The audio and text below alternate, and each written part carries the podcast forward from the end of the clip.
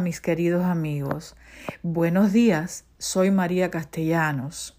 Estoy eh, lista para conversar hoy acerca de un tema que se ha titulado, según la lección, Sin descanso y rebeldes. Y remontémonos al antiguo pueblo de Israel, ¿verdad? Que durante mucho tiempo él transitó de Egipto a, a Canaán. En ese, en ese lapso de tiempo ocurrieron muchas manifestaciones y muchos ejemplos que nos sirven a nosotros. Ejemplos de inquietud, ejemplos de agitación, ejemplos de, de rebeldías, lo cual, como dice el apóstol Pablo, estas cosas les acontecieron como ejemplo y están escritas para amonestarnos a nosotros, a quienes nos han alcanzado los fines de los siglos. Por tanto, eh, vamos a analizar eh, ahora la agitación que ocurrió en el desierto. Déjenme decirle que mm, Israel debió sentirse muy tranquilo ¿verdad? Porque partió de Egipto, pero Dios hizo la proeza de abrir el mar rojo para que ellos pasaran.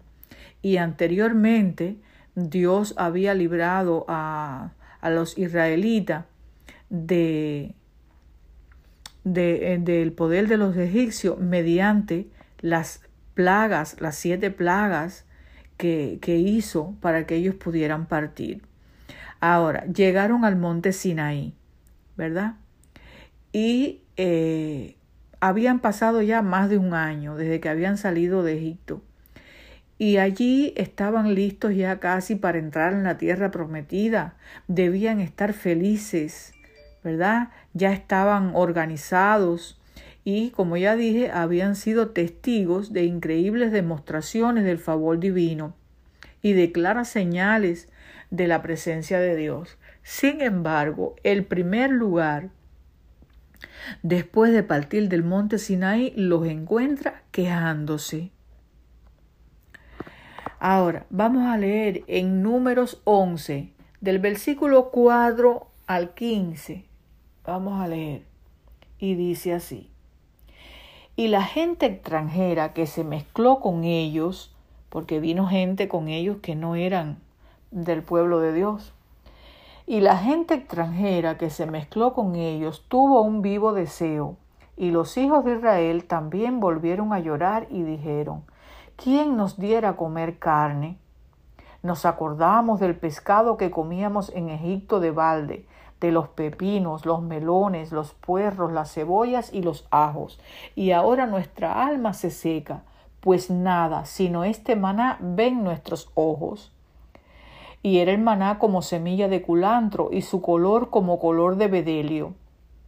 El pueblo se esparcía y lo recogía, y lo molía en molinos, o lo majaba en mortero, y lo cocía en caldera, o hacía de él tortas. Su sabor era como sabor de aceite nuevo. Y cuando descendía el rocío sobre el campamento de noche, el maná descendía sobre él.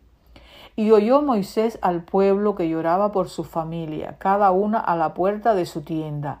Y la ira de Jehová se encendió en gran manera. También le pareció mal a Moisés. Y dijo Moisés a Jehová, ¿por qué has hecho, hecho mal a tu siervo? ¿Y por qué no he hallado gracia en tus ojos que has puesto la carga de todo este pueblo sobre mí? ¿Concebí yo a todo este pueblo? Lo engendré yo para que me digas, llévalo en tu seno, como lleva la que cría al que mama a la tierra de la cual juraste a sus padres. ¿De dónde conseguiré yo carne para dar a todo este pueblo? Porque lloran a mí diciendo, danos carne que comamos. No puedo yo solo soportar a todo este pueblo, que me es pesado en demasía. Y si así lo haces tú conmigo, yo te ruego que me des muerte, si he hallado gracia en tus ojos y que yo no vea mi mal. Déjenme decirles que es triste, ¿verdad? ¿De qué se estaban quejando los israelitas? ¿Eh? Era de la dieta. O era de la conducción de Dios.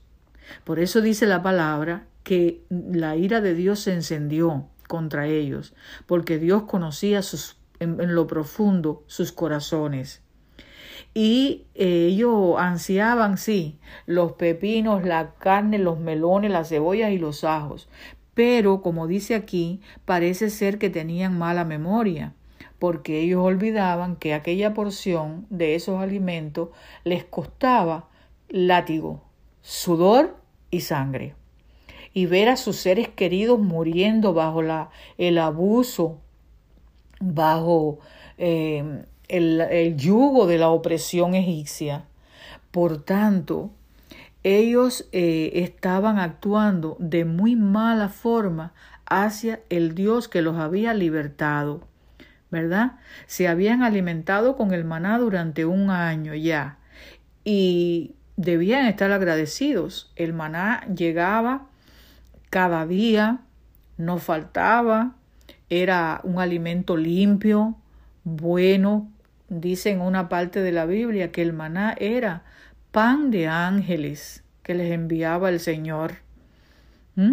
Y estaban, para más contento que debían tener, estaban próximos a entrar en la tierra prometida, donde eh, se le había dicho que fluía, eh, que fluía como leche y miel. O sea, una tierra promisoria, una tierra buena y fértil. Fíjense que hasta Moisés estaba inquieto. Miren cómo actuó Moisés. O sea, el pueblo se quejó. Moisés era el líder.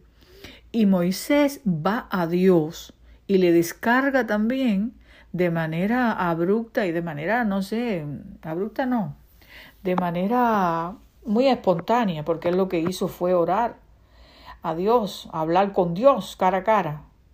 Y, y, y Dios lo, lo escuchó. Pero, la queja, pero Moisés también se llegó a quejar. Le dijo, este pueblo, ¿acaso yo lo, lo, lo creé o yo soy para llevar este pueblo? Mira cómo gritan, mira cómo me piden y me exigen carne. ¿Ven? O sea, nosotros podemos ver cómo aquí subyace una queja, ¿verdad? Una rebeldía contra Dios mismo. Estoy hablando en el pueblo estaban eh, siendo inquietos y querían algo más. Ellos querían algo más que el maná. Pero en el fondo también ellos estaban como manifestando rebeldía, independencia, no queriéndose ajustar a, al plan divino, que al final era el mejor plan. Entonces, cuando Dios le, eh, Moisés le reclama a Dios, Dios le unge a setenta ancianos, ¿verdad? Y de esa manera ya ellos eh, podían ser atendidos no solamente por Moisés, sino que setenta ancianos fueron elegidos para ayudarlo. Entonces eso se encuentra en, en, en números 16 al 33. Dios le dice, entonces reúneme setenta varones de los ancianos de Israel, que tú sabes que son ancianos del pueblo y sus principales, y tráelos a la puerta del tabernáculo de reunión, y esperen allí contigo. Y yo descenderé y hablaré allí contigo, y tomaré del espíritu que está en ti, y pondrá en ellos, y llevarán contigo la carga del pueblo, y no la llevarás tú solo. Eh, y al pueblo le dijo, santificaos para mañana y comeréis carne, porque habéis llorado en oídos de Jehová, diciendo, ¿quién nos diera comer carne? Ciertamente, mejor nos iba en Egipto. Jehová pues os dará carne y comeréis. Aquí nosotros podemos ver cómo Dios no es sordo a nuestras necesidades. Y cuando nos sentimos inquietos, ¿verdad? Debiéramos eh, eh, comprender que cuando nosotros sentimos descontento, inquietud, enojo, ¿verdad? Aquello que nos enoja es solo el detonador, pero hay algo más profundo que está afectando nuestras relaciones básicas. Israel se rebeló contra la conducción de Dios, algo con lo que todos debemos tener cuidado, ¿verdad? Pero eh, nosotros debiéramos también percibir qué está provocando cuando nosotros nos sentimos enojados, intranquilos, inquietos. ¿Qué está provocando ese enojo? ¿Quién lo está provocando, mejor dicho? ¿Y qué, y qué cosas, qué aspectos de la vida? Es, un autoexamen, es una manera muy eh, excelente de que nosotros podamos entonces aprender a manejar nuestra ira, a manejar el enojo, a sentarnos, a examinar cada situación. Pero ¿qué estoy haciendo? ¿Contra quién estoy enojándome yo? Recordando siempre que mm, el prójimo es, es, es hijo de Dios, nuestro prójimo más cercano, ¿verdad? Dios lo creó también. Por tanto, seamos entonces atentos a velar y a comprender por qué me estoy enojando con esta persona. ¿Por qué no estoy eh, trabajando de manera inteligente con la sabiduría que Dios ha dado para sobrellevar la carga? ¿Verdad? ¿Por qué no estoy acudiendo a la fuente de poder que es Jesús para pedir paciencia? ¿Por qué no quiero llevar el yugo de Cristo. Porque Jesucristo lo dice, que cuando andamos con Él dice, llevad mi yugo, porque mi yugo es fácil y ligera mi carga.